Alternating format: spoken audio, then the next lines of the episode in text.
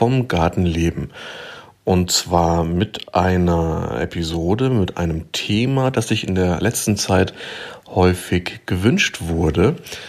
Und zwar einem ganz persönlichen Saisonfazit.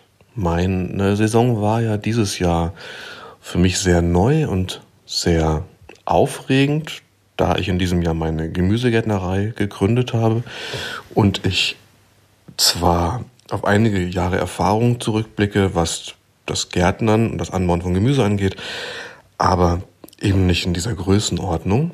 Ich möchte aber in diesem ähm, Resümee, in diesem kleinen Jahresrückblick jetzt gar nicht so sehr auf Gärtnerei spezifische Dinge eingehen, sondern euch ganz allgemein mitnehmen und ähm, das Jahr so ein bisschen durchlaufen, aber vor allen Dingen ähm, schon auch gegliedert nach Themen euch sagen, erzählen, was wie gelaufen ist und welche Erfahrungen ich da raus mitgenommen habe, so dass möglichst jeder von euch, ob er Gemüse auf dem Balkon anbaut oder auf einer großen Fläche als ähm, groß angelegte Selbstversorgung oder ob ihr eine Gärtnerei äh, führt oder gründen wollt, dass jeder von euch da bestenfalls irgendetwas mitnehmen kann und von meinen Erfahrungen vielleicht ein klein wenig profitieren kann. Schlimmstenfalls ist es vielleicht einfach bloß ein bisschen unterhaltsam.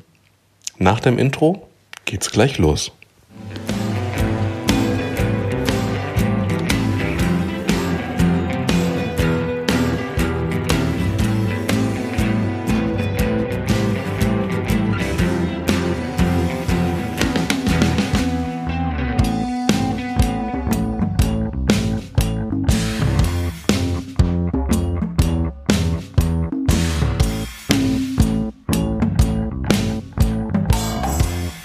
Ich habe mir in der Vorbereitung auf die Folge ein ähm, knallebuntes Mindmap gemacht und mir Themen notiert, ähm, die, äh, die, die für mich jetzt so beim, beim Rückblick auf das Jahr so hervorstechend sind, die äh, große Themen ähm, sind und große Themen waren.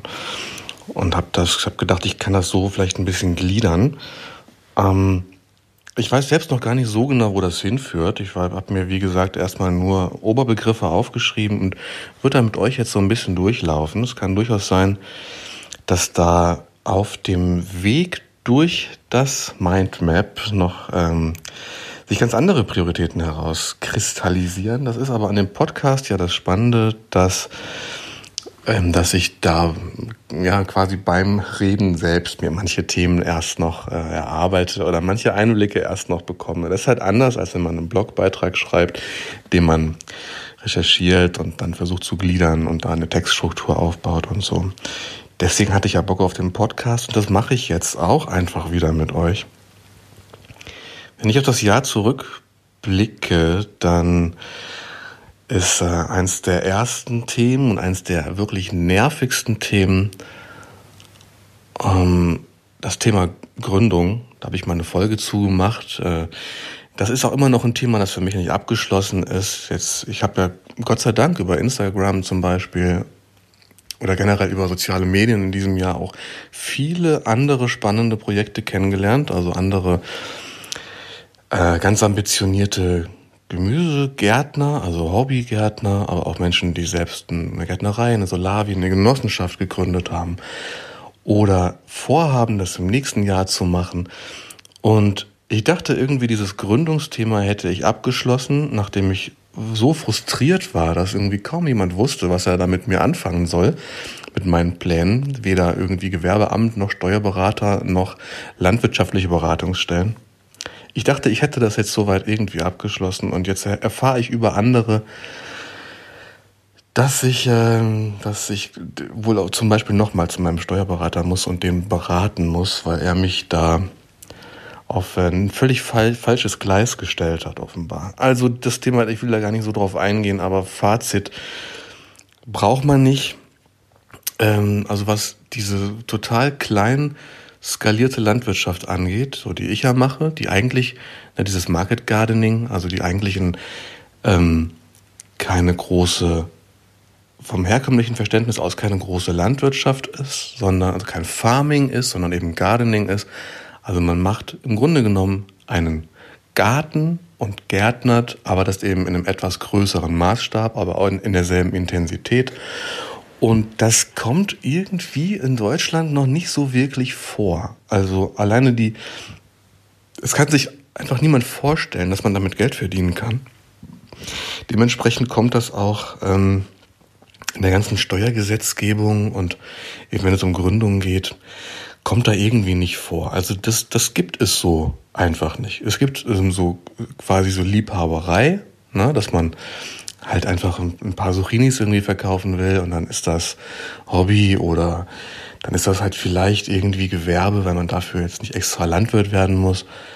Ähm, und dann gibt's Landwirtschaft, ja, und da äh, hört man bei jeder Beratungsstelle so, dass man unter äh, so und so viel Hektar, 100 Hektar oder mehr ähm, im Grunde erst gar nicht anfangen muss, weil das sich nicht lohnt. Dass man auf 100, dass man, dass man auf 1000 Quadratmetern eventuell einen höheren Gewinn erwirtschaften kann als ein riesiger Betrieb, der 100 Hektar und mehr bearbeitet, weil man viel weniger Kosten hat und so weiter. Das ähm, ist so ein Thema, das kommt hier erst so nach und nach an. So viel zur Gründung, ich will nicht weiter darauf eingehen. Es ist auch echt ein ätzendes Thema und ich hoffe, dass es da in der nächsten Zeit immer mehr Austausch gibt um, zwischen Menschen, die solche Betriebe aufmachen oder sich in diesem Bereich irgendwie ähm, entwickeln, weiterentwickeln wollen. Und dass irgendwie halt auch so die Institutionen, so die im Grunde genommen die Beratungsstellen da auch irgendwie dazu lernen. So. Es ist spät und ich entspanne mich beim Podcast. Ich trinke jetzt mein Glas Wein. So. Planung. Planung ist ein Riesenthema. Und das ist für, ja wirklich auch ein Thema, das für jeden spannend ist. Ob man im, einen Balkon begärtnert, ob man so eine Urban Gardening Geschichte macht oder einen kleinen Hausgarten hat oder eben eine Gärtnerei gründet und auf 2000 Quadratmetern Gemüse anbaut.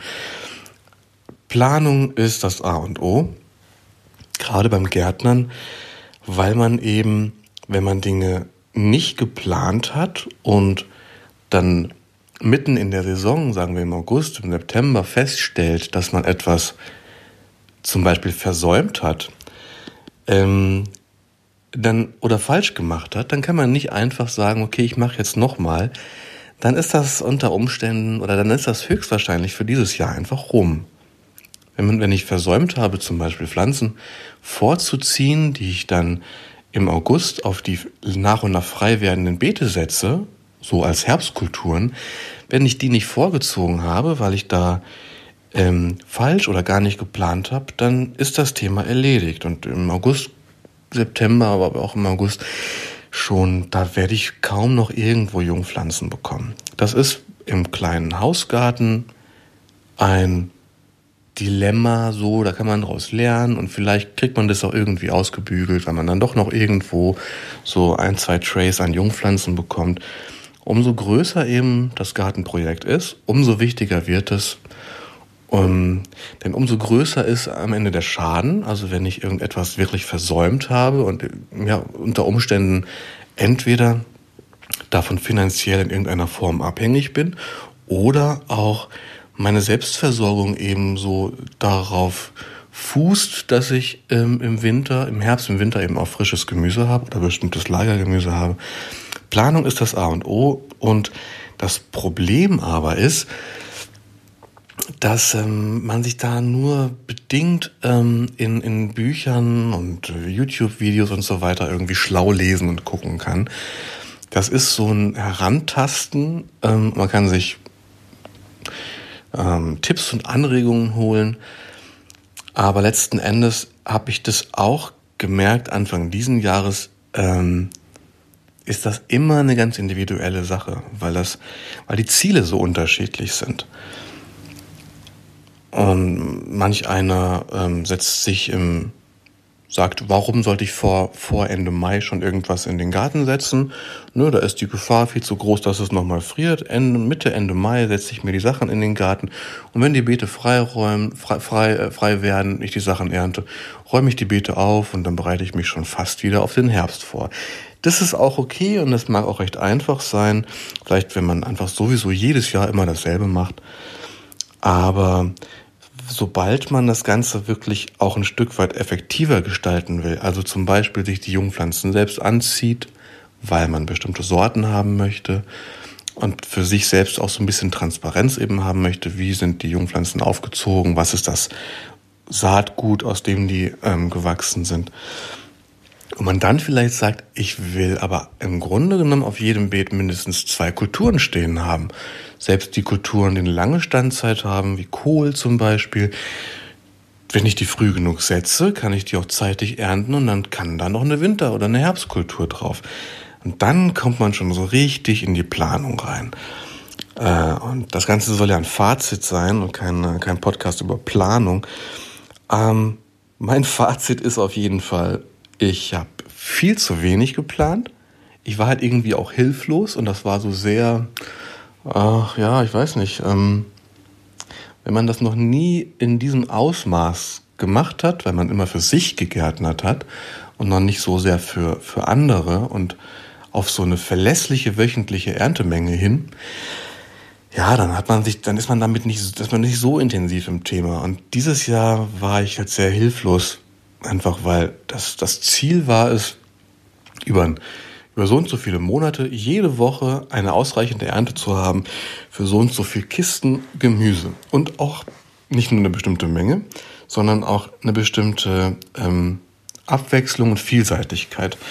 Und das bedeutet ja, dass man zum Beispiel sagt, ich möchte in der dritten Woche im Juni diese acht verschiedenen Gemüsesorten in der Gemüsekiste haben oder auf dem Wochenmarkt präsentieren oder so.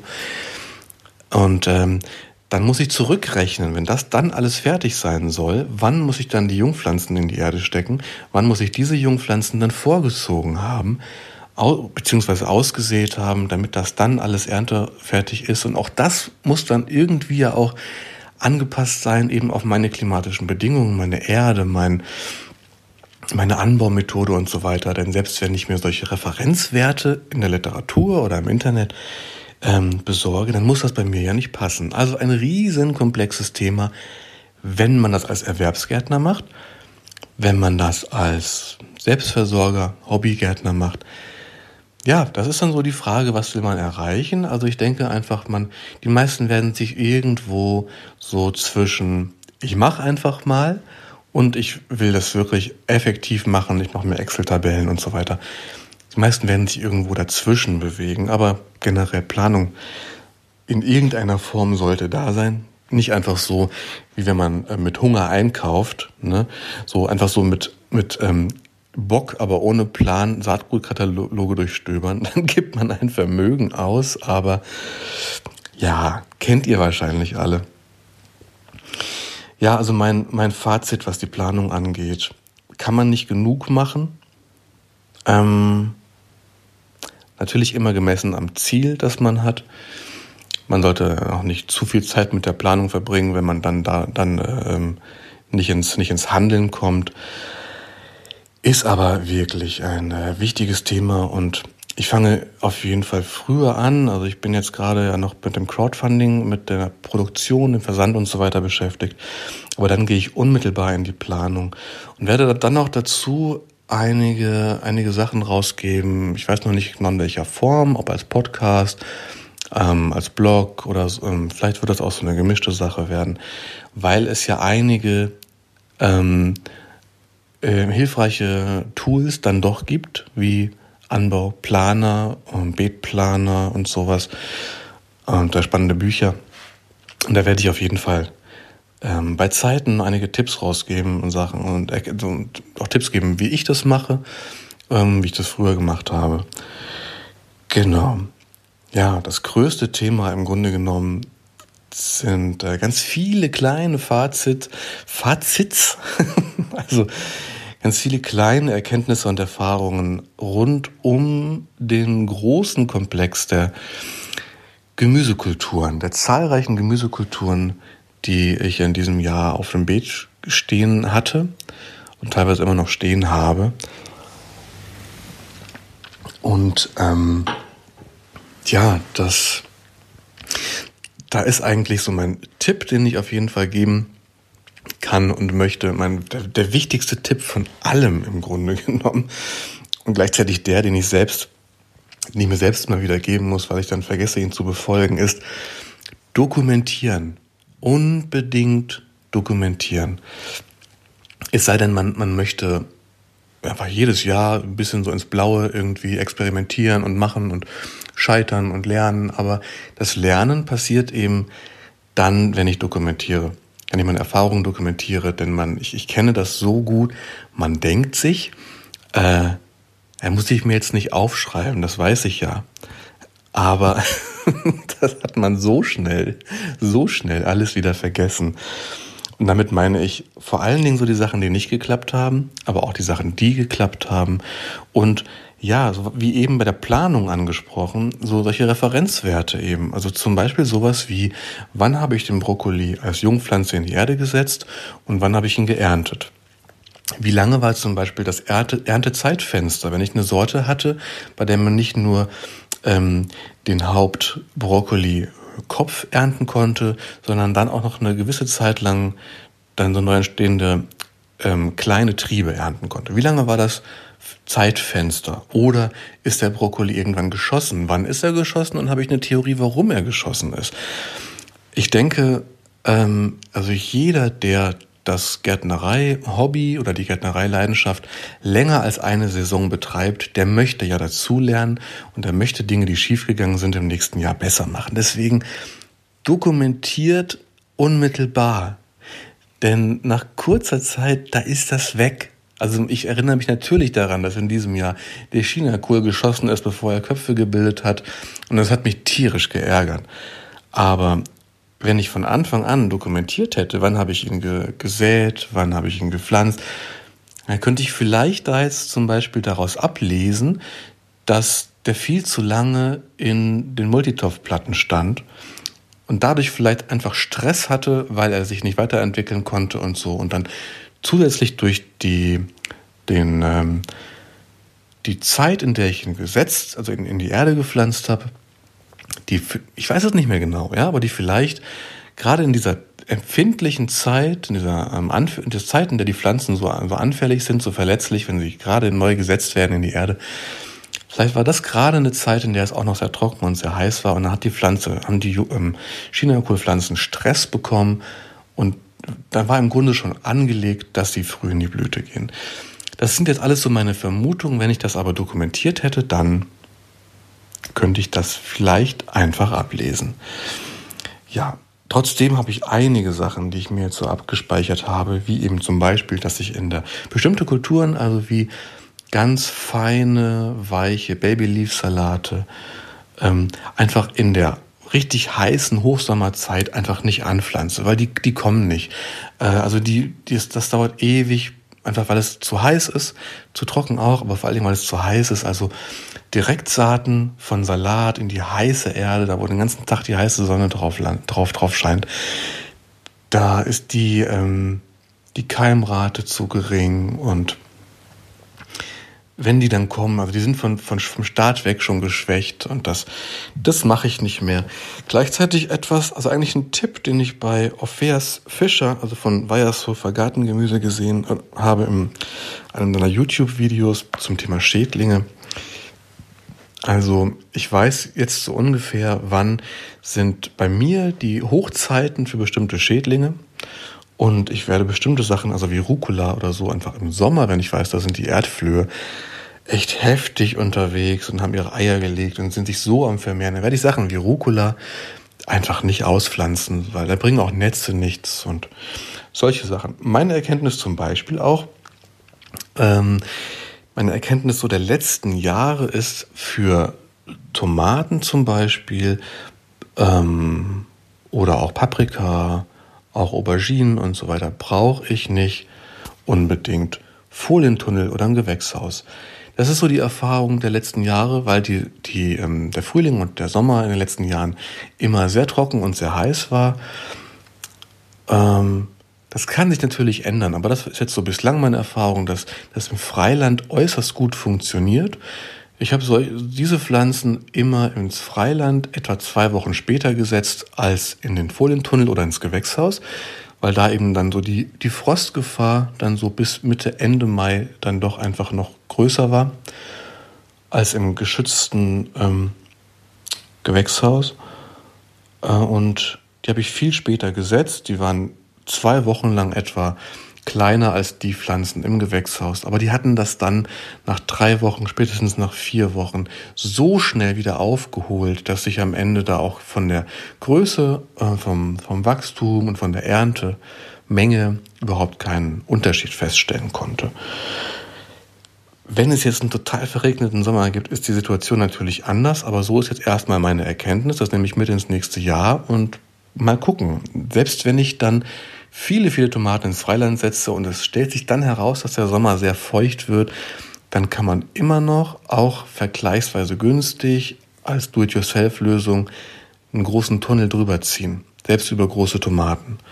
Mit PVC, Rohren ähm, und einem und Gewächshausfolie. Dann, also selbst in meinem Maßstab kann ich dann relativ einfach und für unter 300 oder vielleicht sogar für unter 200 Euro mal eben schnell einen 50 Quadratmeter Folientunnel aufziehen und die Tomaten dann noch schützen. Ja, ich, ich kann, habe jetzt natürlich nicht in, diese, in dieser Podcast-Folge die Gelegenheit, auf irgendwie alle meine einzelnen Erfahrungen, Erkenntnisse so bezüglich jeder einzelnen Gemüsekultur eingehen.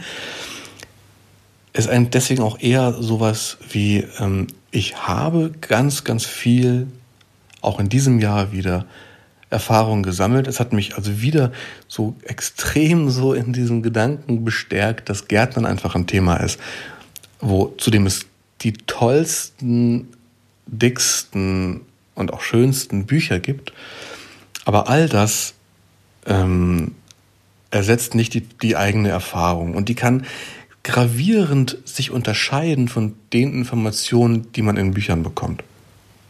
Ja, also ich habe in meinen ersten Jahren, da hatte ich bei uns im Privatgarten hier unten ähm, unterm, unterm Haus, es ist in so einer Senke, das ist sehr feucht, da sind zwei Flüsse und da es ist nicht nur deutlich kühler, das ist auch deutlich feuchter als so in anderen Stellen hier im Ort oder auch außerhalb. Und da hatte ich in den ersten zwei Jahren hier eine wahnsinnige Nacktschneckenplage. Und was habe ich da an Tipps gelesen und gehört? Von Kaffeesatz ausstreuen bis Hochbeet bauen oder ähm, Holzhackschnetzel ausstreuen, da gehen die nicht gerne drüber. Bis hin zu irgendwie die ausgegeizten Tomatenblätter so um die Beete legen, weil Nacktschnecken mögen keine Tomaten. Und ich habe alle möglichen Tipps befolgt und am Ende sind die Nacktschnecken mir über einen, einen Meter Holzhackschnitzel drüber ge, ge, geschleimt, äh, an einem Meter Douglasie hoch ins Hochbeet über den Kaffeesatz und haben mir da teilweise Tomatenpflanzen kahl gefressen. also, ich meine, man muss seine Erfahrungen einfach selbst sammeln. Und ähm, damit man dann aus diesen Erfahrungen wirklich lernt sollte man dokumentieren und dann mit dieser Dokumentation am besten so im Winter, wenn der Garten wahrscheinlich ruht, in die Planung geht, gehen. Und da haben wir jetzt den Kreis ein Stück weit geschlossen. Ja, meine Erfahrungen zum Thema Gewächshäuser, Tunnel, das ist jetzt bei mir so auf meinem Brainstorming der nächste große Punkt, habe ich eben schon ein bisschen vorweggenommen. Ähm, also ich werde im nächsten Jahr so ist es jetzt geplant, äh, große Folientunnel benutzen, um die, ähm, die Saison zu verlängern, um früher zu beginnen und um mh, mm, die nach hinten äh, raus zu verlängern. Aber gar nicht so sehr, wie ich sie eigentlich erst betrachtet habe, mit dem Nutzen, da im Sommer äh, nach Schattengewächse, also ich meine so Frucht, Fruchtgemüse, ne, wie Paprika, Tomaten und so weiter anzubauen. Eventuell sowas wie Auberginen noch und Physalis, weil die eben viel länger brauchen, auch als Tomaten viel länger brauchen, ähm, um, um auszureifen und um dann Früchte zu tragen. Das ist halt nochmal so eine eigene Geschichte. Ja, aber ansonsten werde ich das vor allen Dingen benutzen, um da möglichst früh reinzupflanzen, um eventuell im April schon ernten zu können und um dann Herbstkulturen reinzusetzen, die dann da geschützt wachsen können und die ich dann möglichst halt bis in den, Dezember zum Beispiel da frisch ernten kann.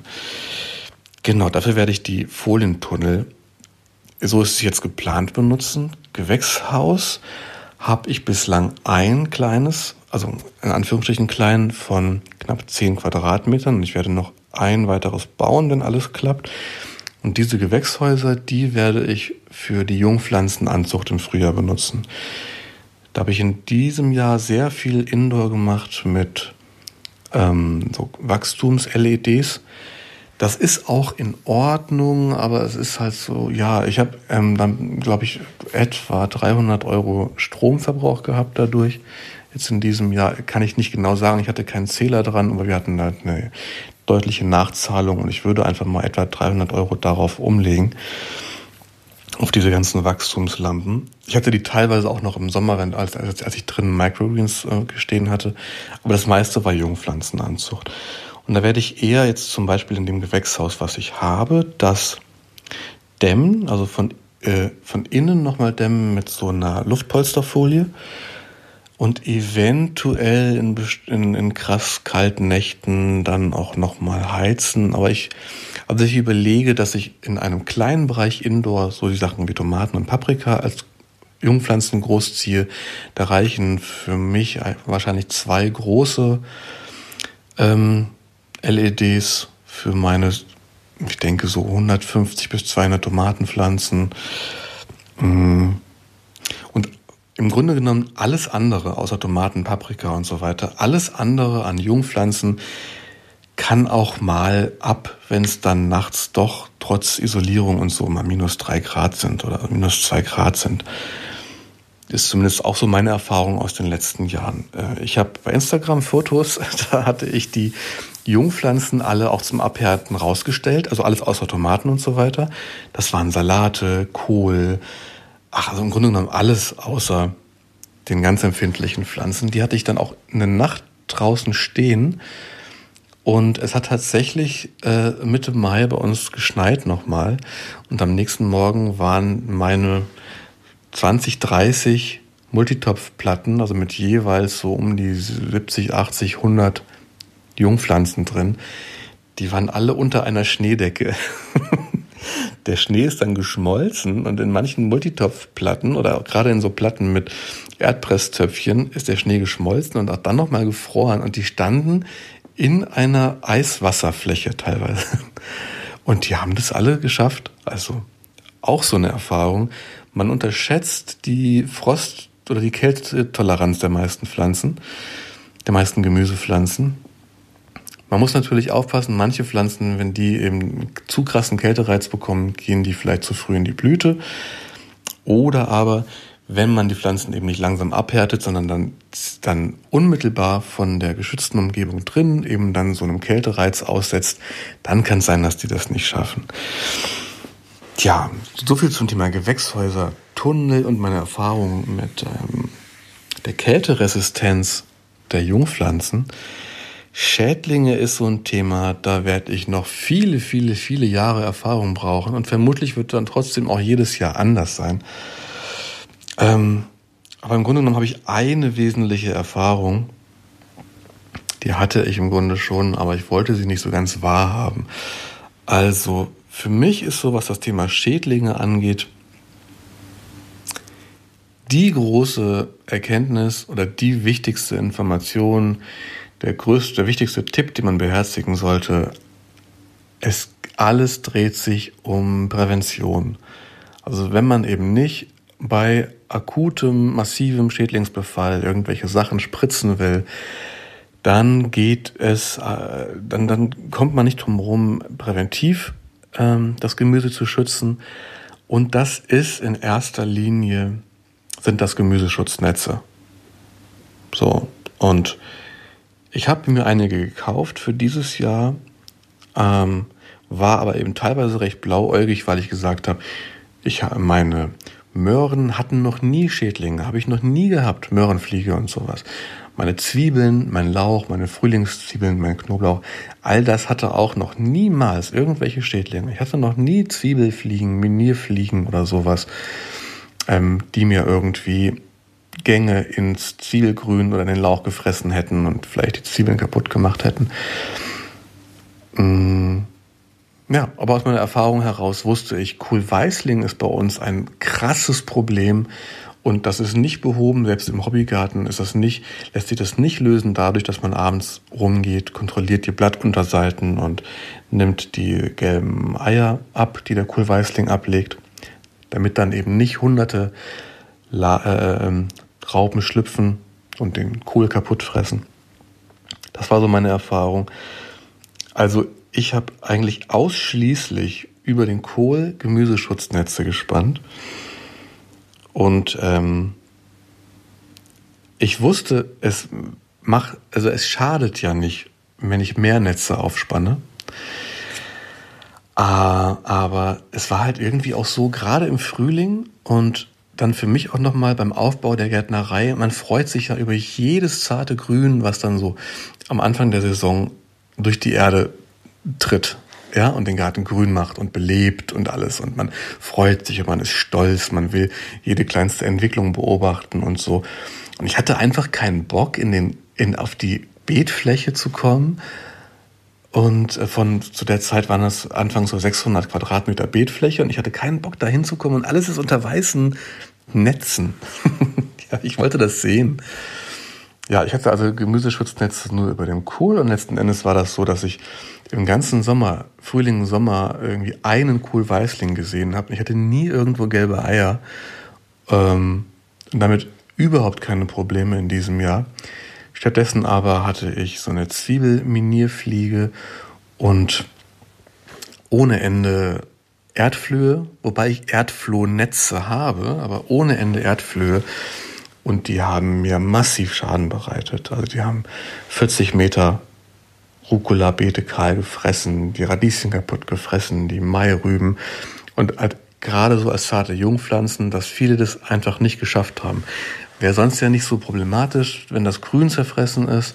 Beim Rucola schon, kann man dann halt nicht mehr verkaufen und will man auch nicht mehr unbedingt essen. Bei so Wurzelgemüse ist nicht so schlimm, wenn das Grün zerfressen ist, kann man abmachen und die, äh, die Mairüben oder die Radieschen sind in der Regel okay. Aber wenn die Jungpflanzen zu krass zerfressen werden, dann, dann erholen die sich auch nicht mehr.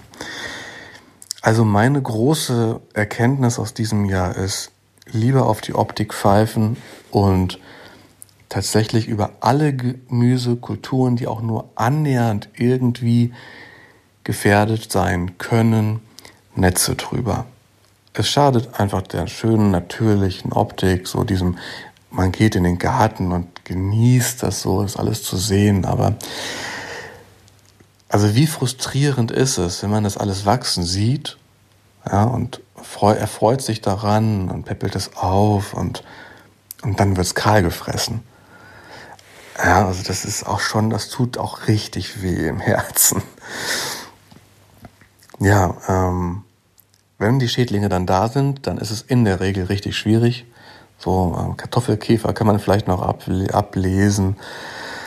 Ja, aber auch das ist dann ab einer gewissen Größenordnung äh, schwierig und ist auch eklig. Aber gerade sowas wie Erdflöhe, ich habe das ganze Jahr rumexperimentiert, was ich und nichts hat irgendwie geholfen. Letzten Endes habe ich dann Erfolg gehabt, nicht nur gegen die Erdflöhe, sondern vor allem, also vor allen Dingen gegen die Erdflöhe, aber auch gegen die weiße Fliege am Grünkohl mit einer Mischung aus Wasser und etwas Rapsöl. Also ich, was war das? Ich glaube 150 Milliliter Rapsöl auf einen Liter Wasser, so etwa, mit irgendeinem Emulgator, damit sich das vermischt. Also da hat ein Tropfen Spüli gereicht auf 1, 2 Liter Flüssigkeit. Dann hat sich das vermischt und ich habe das ausgesprüht auf die Ober- und Unterseite der Pflanzen. Anfangs habe ich äh, Öl und Wasser irgendwie im Verhältnis 1 zu 1 gehabt. Das hat dann dazu geführt, dass die Pflanzen so komplett eingeölt waren und mir ohne Ende auch Brokkolipflanzen und Blumenkohlpflanzen und Kohlrabi dann, ähm, also die haben da sehr drunter gelitten, weil sie nicht mehr atmen konnten. Dann das Öl ließ sich auch nicht mehr so leicht durchgießen oder so oder durch Regen abwaschen. Erfahrung. dokumentieren. Ich weiß nicht mehr genau, wie viel ich gemischt habe, nicht mehr wie viel äh, ich am Anfang gemacht habe und nicht mehr wie viel am Ende. Also das ist, äh, ich gebe den Tipp, weil ich, ich gebe den Tipp auch mir. Oh. Werkzeug. Werkzeug ist ein Riesenthema, gerade am Anfang. Also ich habe es da ein Stück weit übertrieben, zum Glück nicht so sehr, auch weil meine Mittel da mehr wahrscheinlich zum Glück doch begrenzt waren dieses Jahr.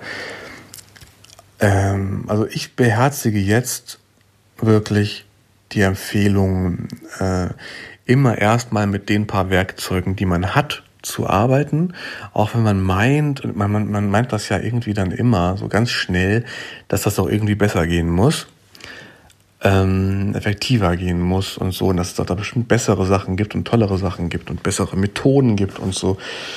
Aber ähm, also ich bin jetzt nach vielen, vielen Fehlkäufen oder, oder Käufen, die sich dann im Nachhinein als, äh, als total un, umsonst herausgestellt haben,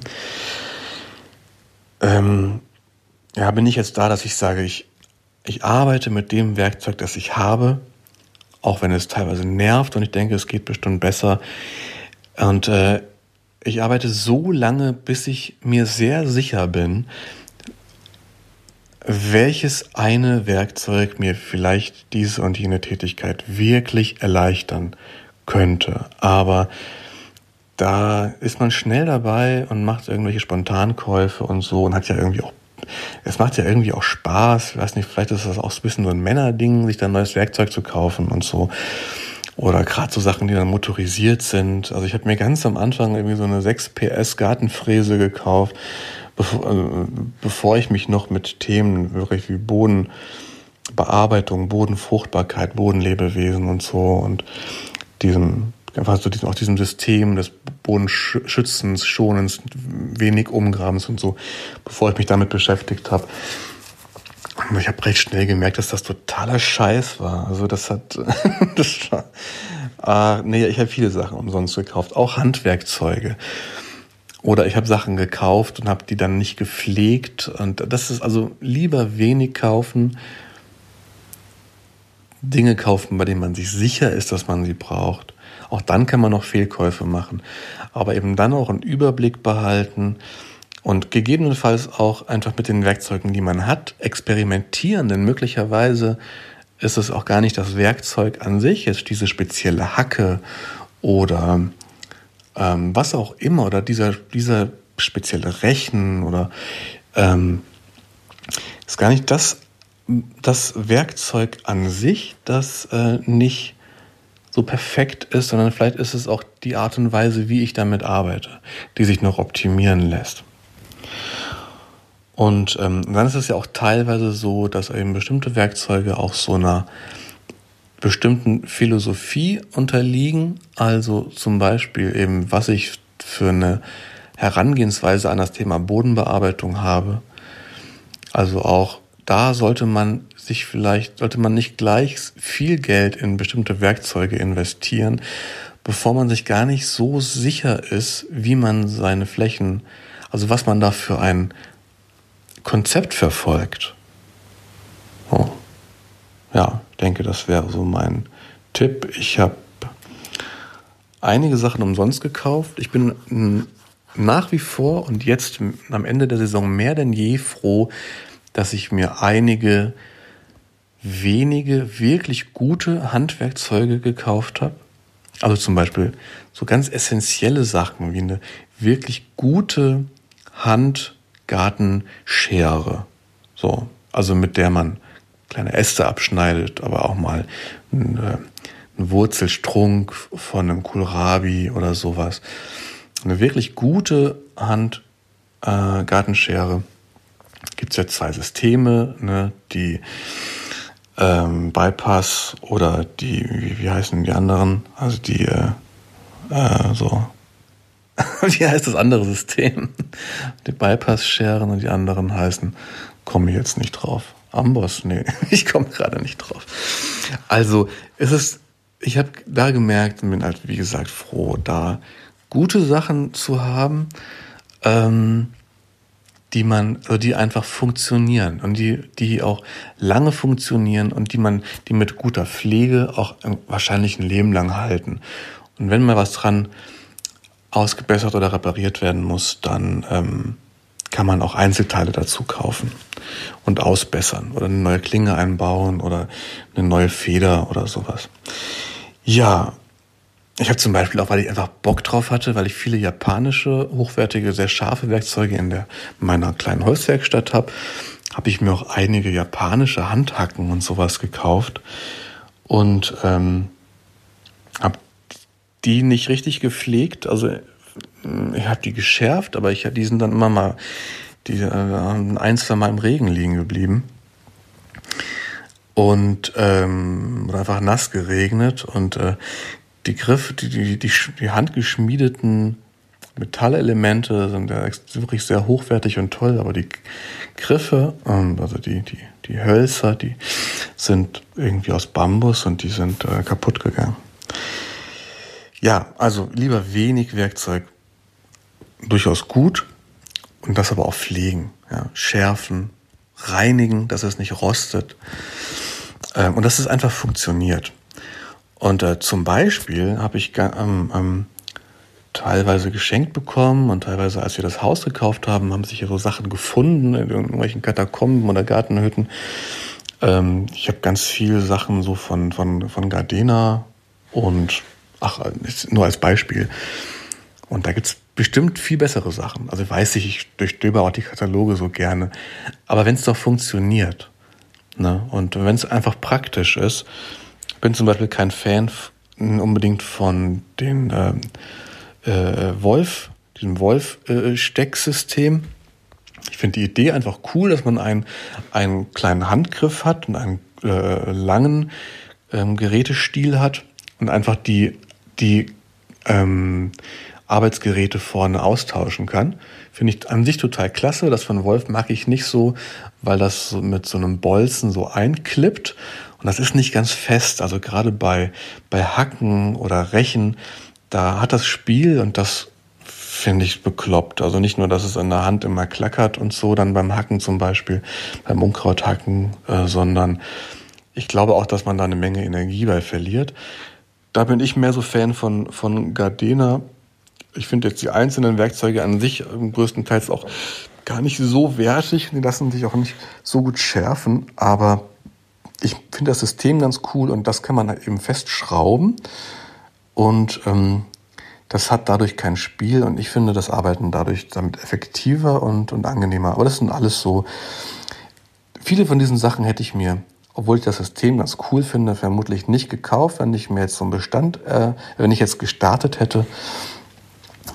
Ähm, aber mit dem Anspruch, so halb, halbwegs professionell zu starten, äh, was ich damit sagen will, wenn man einfach Sachen hat, und äh, viele äh, haben Gartenwerkzeuge rumfliegen. Es gibt, äh, wenn man in der Familie mal rumguckt, man kann bestimmt eine ganze Menge Sachen zusammentragen. Und wenn man die hat, dann einfach damit arbeiten. Und wenn man irgendwann merkt, so Mensch, das könnte besser sein, das nervt mich jeden Tag und das nervt mich immer wieder, dann kann man sich was Gutes kaufen. Ja, großes Thema für mich, Ernte. Und da bin ich immer noch dran.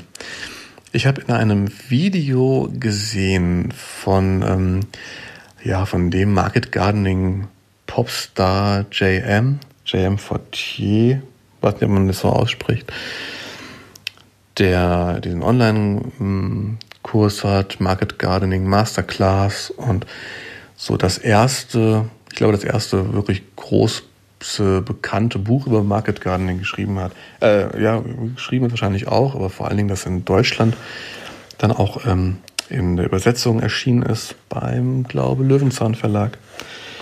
Biogemüse anbauen und Geld verdienen damit oder so. Tolles Buch, mhm. auch wenn ich gerade den Titel nicht präsent habe, aber der hat in einem Video gesagt, ähm, so in seiner Erwerbsgärtnerei ist, äh, die Ernte ist ungefähr der halbe Job. Und ich habe das nicht verstanden, so, aber habe das dadurch massiv unterschätzt. Und ähm, es ist tatsächlich so, also wenn man halt, es wäre noch krasser, wenn ich für einen Wochenmarkt ernten würde, denn da müssen ja wirklich alle Sachen besonders toll präsentiert werden, auch da sie erst noch verkauft werden müssen. Und dann muss ja auch alles gewaschen werden. Und äh, also jedes Gemüse muss dafür gewaschen werden, muss vorbereitet werden, muss ansprechend verpackt und äh, dann später präsentiert werden und so weiter. Also das wäre noch viel mehr Arbeit gewesen.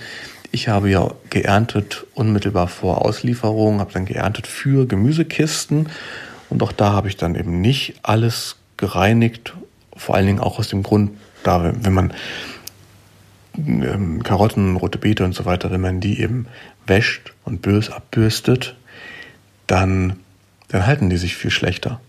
Dann sind die ganz schnell schrumpelig und wenn man sie einfach so lässt, wie sie aus der Erde kommen, mit der dünnen Erdschicht als natürlicher Schutzschicht dran, dann halten die sich ja viel länger. Ja, ähm, trotzdem Ernte und das Ganze aufbereiten und so Kleinigkeiten, also wie von Snackgurken, wenn ich dann 300 Snackgurken hatte, die ich auf die Kisten verteilen wollte, die Snackgurken mit diesen kleinen, kleinen spitzen Härchen, wie so Mini-Kakteenstachelchen. Das konnte ich oder wollte ich so nicht in die Gemüsekisten legen. Also hinsetzen und 300, 400 Snackgurken nacheinander in die Hand nehmen und anfangs habe ich sie gewaschen, total bekloppt. Später dann mit einem, mit Abtrockentüchern die, diese Spitzen abgerubbelt. Kostet aber richtig Zeit. Oder sowas wie Lauch und Frühlingszwiebeln ähm, für die Kisten fertig machen. Da müssen die Wurzeln abgeschnitten werden, das muss gereinigt werden, dann müssen schon so die äußeren ein, zwei Schichten abgezogen werden, dass man einen halbwegs schönen weißen Schaft hat, dann oben was abschneiden, dann zu Bündeln machen mit einem, mit einem Gummi oder so. Ähm, da habe ich so Öko-Gummis aus einem kompostierbaren Material, die semi-optimal sind, weil sie, wenn sie auch nur ein bisschen feucht werden, irgendwie im Schuppen oder so, anfangen selbst aufzulösen. Aber alles solche Erfahrungen. Ja, und ich habe ganz viele Erfahrungen jetzt in der Saison schon gesammelt und mich dann dementsprechend umgestellt. Also so zum Beispiel, welches Gemüse kann ich wie lange bei welcher Temperatur liegen lassen? Wenn ich Freitag ausliefere, wann kann ich das dann ernten und wie muss ich es liegen lassen? Ist das in Ordnung, wenn ich es in einen dunklen Schuppen stelle, wo selbst im Hochsommer etwa 16 Grad sind? Oder aber wie bei Mangold geht das nicht. Der muss entweder ganz frisch geerntet werden am Morgen, kurz vor der Auslieferung und selbst dann noch irgendwie mit feuchten Tüchern bedeckt werden oder sowas. Oder am Tag vorher geerntet werden, aber dann feucht eingeschlagen in den Kühlschrank und so weiter. Ja, solche Sachen alles. Aber vor allen Dingen, wenn man, das ist jetzt so ein Thema vor allen Dingen für Leute, die das als Erwerbs, im, im Erwerb betreiben wollen, wenn man das wirklich vorhat, ähm, dann, dann müssen die Abläufe stimmen und ineinander greifen. Also ich habe das alles so erstmal gemacht, wie ich das anfangs für mich gemacht habe. Und habe da manchmal Gänge gehabt, doppelt und dreifach. Und auf dem einen Grundstück ernten, dann ein Auto verpacken, runterfahren zu unserem Haus, dann da irgendwie alles alle Kisten, ne, zwei, drei Autolieferungen erstmal ums Haus rumtragen, da irgendwie sauber machen, Erde ab, teilweise waschen, ähm, braune Blätter ab und so und äh, in andere Kisten packen, dann wieder ums Haus rum, weil oben der kalte Schuppen ist.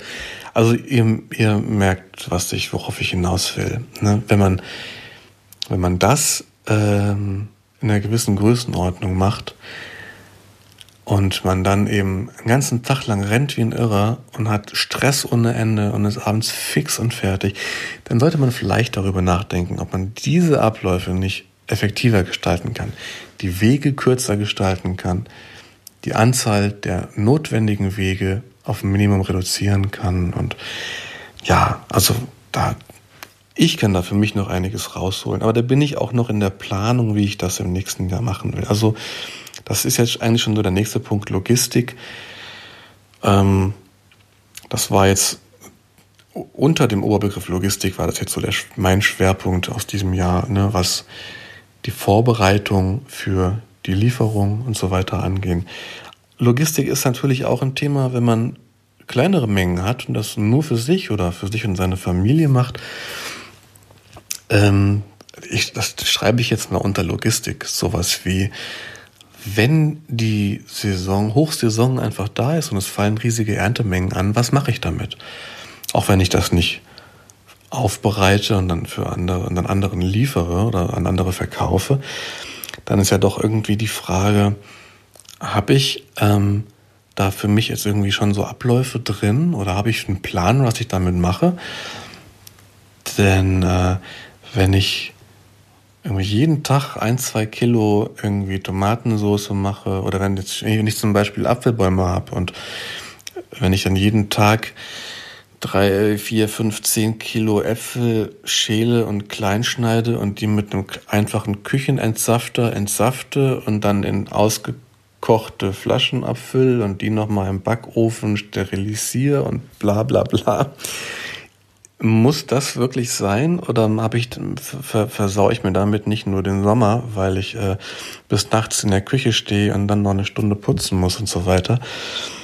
Ähm, das sind auch alles so ganz spannende Sachen, die ist es dann, wenn nicht vielleicht sinnvoller, dass ich mir einfach eine äh, für einen gewissen Betrag eine Obstmühle hole und ähm, eine Hydraulikpresse oder eine so eine, eine Mostpresse oder so oder mich da zusammentue mit jemandem. Ähm, ich denke, das ist auch ganz interessant, wenn man da vielleicht dokumentiert oder das dann auf jeden Fall nicht gleich wieder verdrängt.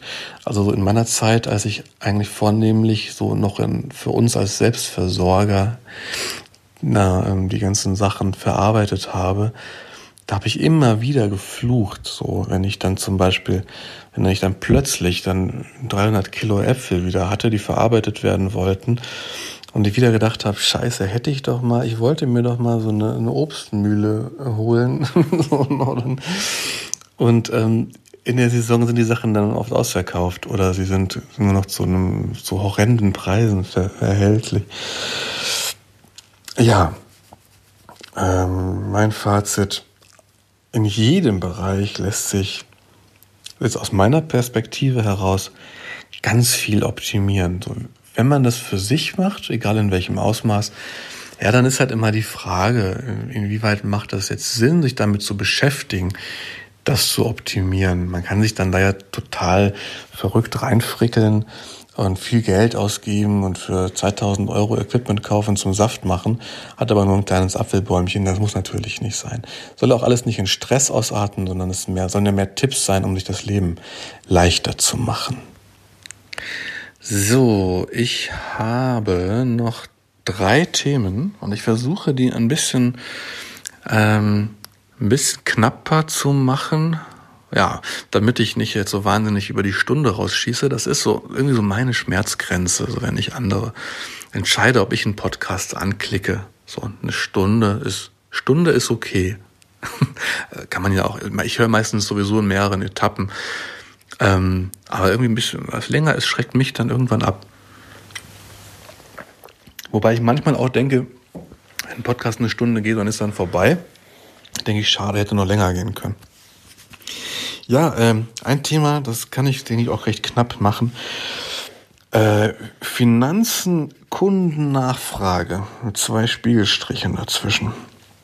Also mein, mein Fazit ist, Nachfrage ist definitiv da und nicht nur bei mir, sondern auch bei anderen, mit denen ich jetzt Kontakt, ähm, zu denen ich Kontakt gefunden habe in diesem Jahr, die ähnliche Projekte schon länger haben oder jetzt gegründet haben. Die Nachfrage ist definitiv da, Kunden sind da. Man muss sie auch gar nicht so suchen, also die verstecken sich nicht irgendwo, sondern also man, man, wenn man es halbwegs ansprechend verpackt, das Produkt, das eigene Produkt, also das äh, die Gemüseproduktion und vor allen Dingen so das das drumrum, also ob als Solavi, ob als äh, Abo-Modell oder so, wenn man das halbwegs ansprechend und vor allen Dingen mm, gerade bei so solidarischen Landwirtschaften und sowas auch verständlich verpackt und an die Leute bringt, also in die Öffentlichkeit rausbringt, dann läuft man damit eigentlich offene Türen ein. Und äh, jetzt schon aus diesem Jahr, in dem, und das kann ich jetzt in einem Saisonfazit ganz klar sagen, es noch ganz viel zu optimieren gibt, ja, selbst in dem Jahr,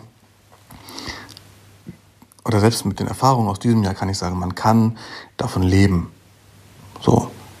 Ähm, unter Umständen, ne? je nachdem, wie man das macht, aber nach diesem Market Gardening Prinzipien, also biointensiver Anbau, intensiver Anbau auf kleinster Fläche mit möglichst geringen ähm, Fixkosten für Maschinen, für Mitarbeiter und so weiter, für Wirtschaftsgebäude und bla bla bla, ähm, dann kann das gut funktionieren. Also selbst, selbst ich habe in diesem Jahr äh, ich, deutlich weniger Fläche bewirtschaftet und Ernte eben eingefahren, als ich mit mehr Erfahrung und effektiveren Abläufen und sowas hätte eben erreichen können.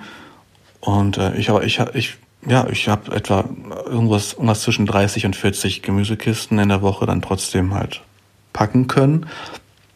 Und das könnt ihr euch ausrechnen, wenn die Gemüsekiste 15 Euro kostet. Ähm, teilweise waren das dann Familienkisten, das habe ich noch angeboten, dann hat die Kiste 25 Euro gekostet. Aber wenn eben eine Kiste 15 Euro kostet und man 40 in der Woche ausliefert, ne, könnt ihr euch ausrechnen, wie viel das im Monat ist, wie viel das in der Woche ist und wie viel das im Monat ist. Und ähm, wenn man eben geringe Investitionen beziehungsweise geringe Ausgaben hat, also mal die Startinvestition ähm, ausgenommen, aber so die laufenden Kosten im, im Jahr, das ist dann ab dem zweiten Jahr hauptsächlich Saatgut beziehungsweise Jungpflanzen. Und ähm, ja, dann kann man davon leben. Es ist halt immer so die Frage, wie viele Monate im Jahr macht man das und was macht man wenn man das als Saisongeschäft betreibt, was macht man außerhalb der Saison? Da muss jeder für sich eine Lösung finden. Es gibt auch einige, die machen das wirklich und schaffen das wirklich, zwölf Monate im Jahr Gemüse anzubauen. Ich denke eher, dass ich das gar nicht anstrebe komplett, sondern lieber eben auch einen Cut haben möchte, einmal im Jahr, dass ich dann zwei, drei Monate auch mich auch mal auf andere Themen konzentriere, so wie jetzt, einfach ein Fazit ziehe, meine Erfahrungen sacken lasse Zeit finde mal zum Aufräumen, also zum Abschließen des Jahres und zum Vorbereiten des neuen Jahres. Ja, aber da ähm, habe ich viele, viele Ideen. Also gerade jetzt ist mein Kopf so voll wie das ganze Jahr noch nicht. Ähm, mit all dem, was ich aus diesem Jahr jetzt mitnehme und all den ganzen Ideen, ähm, ja, auch Plänen, aber vor allen Dingen Ideen mh, hm, fürs nächste Jahr und generell so für die Zukunft, für das, was ich mir so vorstelle, was ähm, ich mit dem Betrieb alles noch so anstellen und erreichen kann. Für mich ist ein sehr großes Thema gerade auch, wie geht es weiter? Ähm, Oberbegriff Social Media. Das, da habe ich in diesem Jahr einige Sachen angefangen. Zum einen habe ich mir ganz, ganz viele Themen also fast alles erstmal selbst erarbeiten müssen, recherchieren müssen, mich einlesen müssen. Und habe dann ja früh gedacht, dass es aus meiner Sicht eigentlich Sinn macht, das für mich auch zu dokumentieren, irgendwie niederzuschreiben, was ich da alles lerne und äh, Listen zu machen mit Bezugsquellen und Informationen und ähm, Dokumenten und Formularen und so weiter und Anleitung. Und habe dann ja den Blog gestartet, Anfang des Jahres, den Blog vom Gartenleben. Irgendwie lief Instagram auch immer so. Facebook habe ich ganz lange nicht gemacht und kann ich auch überhaupt nicht leiden, aber ich habe gemerkt, dass ich eben ganz viele Menschen vor allen Dingen über Facebook auch erreiche, also dass das nochmal eine ganz andere Zielgruppe ist als jetzt zum Beispiel über Instagram oder über den Blog oder auch über diesen Podcast vom Gartenleben. Also dass ich habe mich da in verschiedenen Bereichen probiert und da eben auch, das wäre aber jetzt ein eigenes riesiges Thema, meine Erfahrung, was wie ankommt, was, was mir Spaß macht, mehr Spaß macht, weniger Spaß macht, was mich interessiert, was mich eben auch persönlich weiterbringt, worüber ich die interessantesten Kontakte knüpfe und ähm, Denn so meine Intention mit allen Social-Media-Aktivitäten ist vor allen Dingen einfach so meine Erfahrungen auch für mich irgendwie ähm, niederzuschreiben oder in irgendeiner Form eben ähm, ähm, dauerhaft zu machen ähm, und auch nochmal so auf eine gewisse Art aufzubereiten und sie damit für mich zu vertiefen, aber eben auch vor allen Dingen auch Kontakte zu knüpfen, ähm, Wissen weiterzugeben und gleichzeitig auch über andere zu lernen, über andere, die ich auf diesem Weg kennenlerne. Also von Anfang an und eigentlich bis jetzt habe ich keinerlei Interesse daran, über diese Social-Media-Sachen das in irgendeiner Form eventuell mal monetarisieren zu können, wenn das überhaupt möglich wäre, so in dieser, diesem Spartenthema Garten und dann auch noch so Erwerbsgärtnerei oder Selbstversorgung. Das, das habe ich alles so gemacht, weil ich das cool finde und weil ich da, ja, wie gesagt, weil ich sehr viele tolle Menschen kennenlerne und von denen lerne und ähm, unter anderem äh, dich gefunden habe oder du mich und du mir jetzt zuhörst. Und das ähm, macht mir eine Menge Freude. Es ist halt natürlich auch so, dass das eine Menge Zeit kostet. Und ähm, ja, da habe ich jetzt für mich viele Sachen auch erstmal kennengelernt. Wie funktioniert Podcasten zum Beispiel? Bloggen, da hatte ich schon auf eine gewisse Weise so meine Erfahrungen, aber auch da lerne ich jetzt, was Instagram, was, da lerne ich gerade ganz viel oder habe ich viel gelernt. Und jetzt bin ich gerade an dem Punkt, nichts von dem möchte ich lassen oder aufgeben. All das macht mir zu viel Spaß. Was ich aber machen möchte, ist, ähm, viel mehr einen roten Faden reinzubekommen. Und jetzt zu gucken, wie ergänzen sich welche Kanäle und so, wie ergänzt sich Instagram und Facebook, wie ergänzen sich der Blog und der Podcast und so weiter. Und wie kann ich eigentlich noch, also im Grunde ist meine, meine, meine Überlegung gerade, wie kann ich das Angebot verbessern, indem ich mehr Wert biete, dadurch, dass sich die Sachen einfach ergänzen, dass dadurch, dass es eben, dass der Podcast zum Beispiel mehr Struktur bekommt, ähm, mehr Inhalte, die aufeinander aufbauen und wirklich einfach einen bereichernden Wert bieten. Äh, aber wie kann das eben so eine Struktur bekommen, dass man einfach auch genau weiß, was einen da erwartet und wie ergänzt sich das. Da will ich gar nicht, auch gar nicht zu sehr ins Detail gehen. Ähm, aber ich habe halt Bock drauf und ich denke, ich kann da noch eine ganze Menge, ich kann das noch, ich kann das noch viel cooler machen. das ist vor allen Dingen, dass all die Sachen, die ich jetzt mache, viel mehr so ein stimmiges Gesamtbild ergeben und dadurch auch so einfach die, die, die, ähm, äh, die, die Wahrnehmung, also das Konsumieren, für alle, die es interessiert, auch einfacher und, und irgendwie cooler wird. So. Ja, da bin ich so dran. Genau nicht zuletzt auch deswegen, weil wenn da mehr ein roter Faden drin ist und ich für mich so eine, eine ganz klar, also eine klarere Herangehensweise habe, was sind meine Themen und wie strukturiere ich das und so weiter, dann kann ich für mich auch viel eher einen Plan machen, was, was ich wie, wann an Inhalten produzieren möchte. Oder was, dass ich nicht groß drüber nachdenken muss. Ist das jetzt ein Inhalt, der sich für Instagram eignet oder wäre das was für ein Podcast oder bah, sondern dass es mir das eben auch in der Hektik und dem Stress, der kommen wird in der nächsten Saison, ja, ab Frühjahr spätestens, der es mir dann gerade in ähm, so kopflosen Zeiten dann eben auch leichter möglich macht, die ganzen Kanäle mit wirklich guten Sachen ähm, zu bespielen so und ähm, gute Inhalte zu bieten.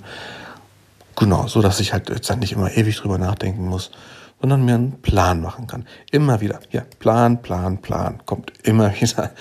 Planung, Dokumentation. Das ist ja so dieses, ah, das ist schon zu lange her. Das habe ich irgendwann in der Uni mal gelernt, ne? So diese Problemlösungsprozess oder wahrscheinlich ist das der, ist das der Prozess, der hinter jeder Entwicklung und hinter jedem Lernen steht, ne? dass man eine Idee oder ein Vorhaben hat, plant, wie man das erreichen, umsetzen kann, lösen kann. Ähm, dann kommt man ins Handeln äh, und dann wird dokumentiert, analysiert und äh, validiert. Ja, also ich habe eine Idee, dann überlege ich, wie ich das machen kann, dann mache ich es und dann validiere ich, also dann überlege ich, hat das jetzt geklappt? War das gut? Oder mache ich nochmal anders? Und dann, wenn ich nochmal anders mache, dann geht es wieder von vorne los. Ja, dann überlege ich mir wieder, wie könnte ich es machen. Mache? Ja, okay. Also, alles ganz, ganz spannend, aber Ah ja, die eine Sache kann ich noch sagen. Vorher war das Thema Kunden, Kunden da, Nachfrage ist da, Social Media. Das ist halt auch so, und ich habe halt irgendwie angefangen mit diesem, mit ähm, der Gärtnerei, ja, und irgendwie kam dann dieses vom Garten Leben, das fand ich für mich cool, das passt vom Titel, das passt von der, einfach von der, die drei Worte beschreiben die komplette Idee dahinter.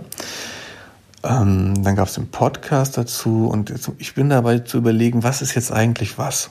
Ja, und und was läuft unter welchem Titel. Vor allen Dingen merke ich aber halt auch einfach, dass ich zum Beispiel über meine ganzen Social Media Aktivitäten, Blog, Blog Podcast, ähm, Pinterest werde ich jetzt mehr machen und ähm, Instagram und so, dass ich, dass ich darüber, ähm, dass das mein Kerngeschäft, also meine Gärtnerei, dass das das in keinster Weise irgendwie pusht. So, also ich, ich krieg nicht großartig Leute, Kunden, also Gemüsekistenkunden ähm, oder Interessenten, Anfragen, Nachfragen über diese Aktivitäten. Kaum. Also ich habe jetzt mal einen Workshop gemacht ähm, bei einer Jugendklimakonferenz hier, dass in der Region. Und da, im Grunde waren die auf mich aufmerksam geworden über Instagram. Aber im Großen und Ganzen ist das, das zwei wirklich komplett getrennte Bereiche. Ich merke jetzt über Facebook, Facebook ist irgendwie, weiß ich nicht, das eher so eine regionale Geschichte auch, äh, mit Regionalgruppen und so. Da habe ich gemerkt, da kann ich ähm, die Leute hier in der Region erreichen und ihnen zeigen, was ich mache. Das klappt sehr gut. Und die, die haben da Bock drauf, die finden das dann cool, die freuen sich und teilen das und da schlägt das richtig Wellen. Also Facebook, obwohl ich das nicht mag, aber das ist so etwas, da werde ich mich, denke ich, mit der Gärtnerei drauf konzentrieren und die anderen Sachen, das wird mehr sowas nicht regionales, in dem ich, denke ich, langfristig einfach mehr so, noch mehr so in dieses vom Garten leben Ding gehe, wo ich Tipps geben möchte. Ähm, möglichst umfangreich eben mit Audio, mit Video, mit und da überlege ich mir halt gerade mit ähm, ausgehend von all den Erfahrungen dieses diesen Jahres, wie ein cooles Konzept aussehen könnte, um ähm, ja, damit ihr einfach genau wisst, wenn ich beim beim Linus auf den Instagram-Account gehe, dann finde ich da Anleitungen zu bestimmten Gartenthemen, Gärtnereithemen, da und da und dazu und die sind auch immer ähnlich aufgemacht. Ne? Macht mir die Planung einfacher und für euch, denke ich, die ganze Sache auch irgendwie noch besser. Ja. Muss alles nicht, aber ja, also ich will mich weiterentwickeln und äh, deswegen bin ich da gerade dran. Das letzte Thema ist auch das aktuellste Thema, das ist das Thema Crowdfunding. Das ähm, da könnte ich Stunden drüber reden. Aber mein Fazit ist, wer das verfolgt hat, also im Grunde kann das jetzt überhaupt nur verstehen, wer das Crowdfunding so ein bisschen verfolgt hat. Ähm, ich habe das, wie so vieles, auch, äh, kann ich das sagen? Ich weiß es gar nicht genau. In, in einer gewissen Weise habe ich es unterschätzt. Ähm, also insofern, dass ich an ganz viele Sachen, die dann da kommen, nicht gedacht habe. Aber ich habe, ich glaube, so die, die Intensität und so den Arbeitsaufwand, den habe ich nicht unterschätzt. Ich wusste nur nicht so genau, was kommt alles. Hm, ja, aber mit dem Crowdfunding, das ist meine, was ich gelernt habe, ist, man kann damit ganz, ganz viel erreichen. Und ich meine nicht nur, dass man ähm, darüber Geld mm, bekommen kann für das eigene Projekt, ähm, sondern mit das Spannendste darüber war eben die Erfahrung, welche meiner Ideen, die ich über das Bekanntmachen des Crowdfundings ebenso in die Welt hinaus gestreut habe, welche ähm, ja, und, und auch so welche meiner Ideen ähm, hinsichtlich diesen Dankeschöns, also dem Buch und anderen Sachen, was, wie ist auf was die Nachfrage gewesen? Und über das Crowdfunding habe hab ich so viele Nachrichten bekommen und bin mit so vielen Menschen in Kontakt gekommen. Ähm, das ist unfassbar. Und alle, alle, alleine das Bearbeiten von diesen ganzen 4000 Nachrichten äh, und da, das, ähm, ja, all dem gerecht zu werden, hat schon wirklich sehr viel Zeit in Anspruch genommen. Gleichzeitig habe ich aber auch von Anfang an gemerkt, Crowdfunding ist so eine Sache, die eben nur mit der Crowd funktioniert und Crowd ist nicht so etwas, äh, Crowd ist halt nicht Laufkundschaft. Ne? Man, man kann sich ein tolles, eine tolle Crowdfunding-Kampagne überlegen und stellt ein Video online und so und kann die tollsten Geschichten und Argumente haben und ein tolles Projekt haben und so, dass das einen vermutlich wahnsinnig viele Leute gerne unterstützen würden. Aber es ist eine ziemlich große Herausforderung, die Menschen, die einen potenziell gerne unterstützen würden, auch wirklich zu erreichen. Und das war eine wirklich große Herausforderung auch ähm, über diese 33 Tage des Crowdfundings und im Grunde genommen ja auch schon ähm, vorher ähm, wirklich irgendwie alles zu geben und immer wieder zu überlegen, was, wie kann ich vielleicht noch ähm, das ganze Ding ein bisschen bekannter machen, dass ich vielleicht Leute erreiche, die das eigentlich cool finden, aber davon halt erfahren müssen. Also das, ich habe immer wieder gemerkt, wenn ich dann mal fünf, sechs Tage überhaupt keine Zeit hatte, weil mich gerade meine Tochter so gefordert hat und der mein Hauptarbeitsjob, den ich ja auch noch habe und ähm, und ich nicht viel machen konnte oder keinen Gehirnschmalz frei hatte, um mich damit zu beschäftigen, wie ich das vielleicht noch weiter verbreiten kann, dann hat sich beim Crowdfunding auch nichts getan. Ähm, wohingegen, wenn ich dann wieder Zeit hatte und habe mich damit beschäftigt, dann, äh, dann ging da auch gleich wieder richtig viel.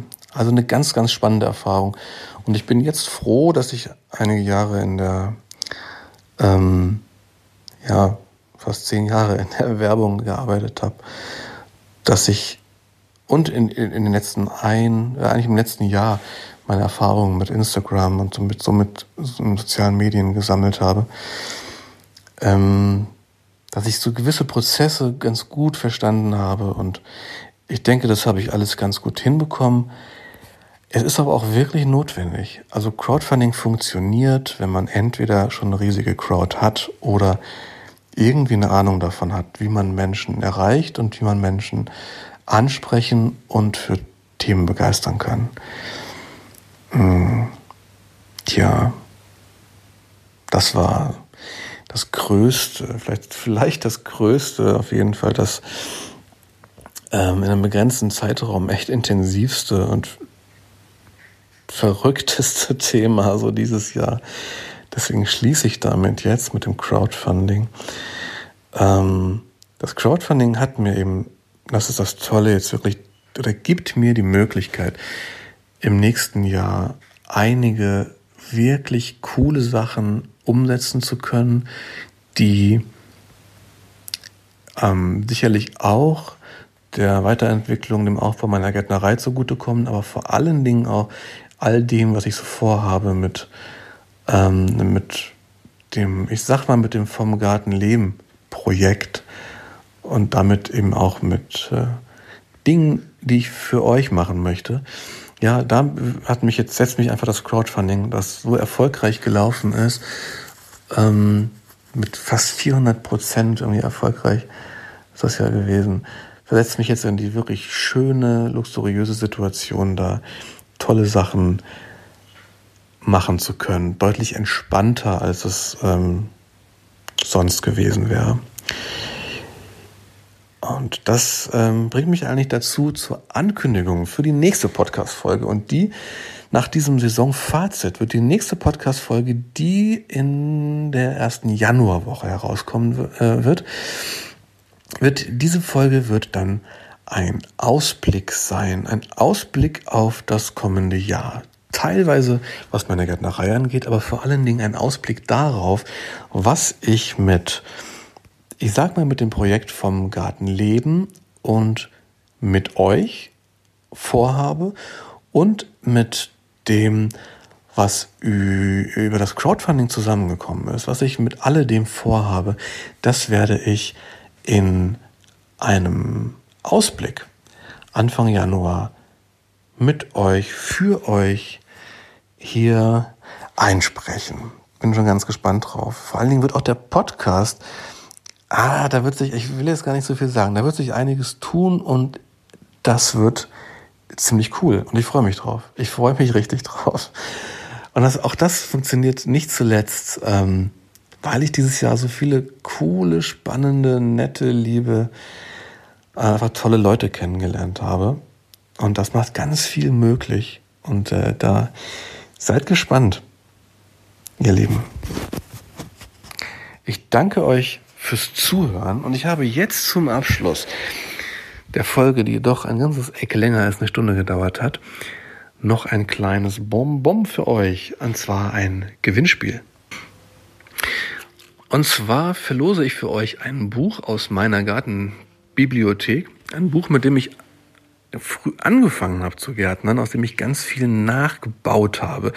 Ich mache ja ganz viel Do-it-yourself und mein ist ja auch so mein mein Ansatz, äh, so ein ähm, irgendwie so ein Keep it simple und einfach mal machen Ansatz, ähm, statt ja viel Kohle auszugeben, einfach mal machen. So. Und das Buch heißt Werkbuch Biogarten, Anleitung zum handwerklichen Arbeiten in Bildern. Und das ist alles illustriert tatsächlich, keine Fotos. Und das ist überhaupt nicht schlimm, weil die Schritt für Schritt Illustrationen einfach super detailliert und, und toll sind.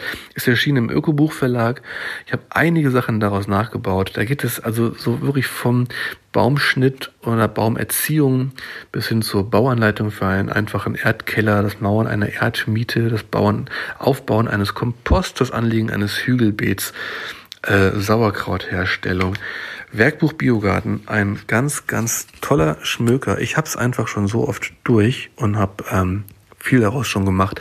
Deswegen biete ich das jetzt für euch zum Gewinnspiel an. Wie könnt ihr da mitmachen? Ihr habt die Möglichkeit bis zum 31.12., also bis Ende diesen Jahres, geht auf meinen Instagram-Account und sucht da nach dem Post zu dieser Podcast-Episode. Da steht ganz fett drauf Podcast äh, Saisonfazit. Das könnt ihr also überhaupt nicht übersehen. Das ist nicht, ist kein Foto, sondern eine Grafik. Podcast Saisonfazit. Und da kommentiert ihr drunter. Am schönsten fände ich, wenn ihr sagt, warum ihr Bock auf dieses Buch habt, ähm, damit das auch jemand bekommt, der da wirklich Interesse dran hat. Ähm, genau. Wobei am Ende die Ziehung äh, random sein wird, also aus allen Kommentaren wird zufällig jemand gezogen. Also Werkbuch Biogarten könnt ihr bekommen, wenn ihr bis zum 31.12.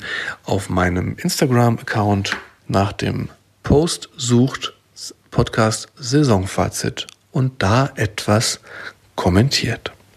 Ich wünsche euch viel Erfolg. Ich wünsche euch frohe Weihnachten, frohe Festtage, wenn ihr das vor den Festtagen noch hört. Ansonsten habt ihr bestimmt schöne Feiertage gehabt und ich freue mich darauf, wenn ihr beim nächsten Mal wieder einschaltet. Bis dann.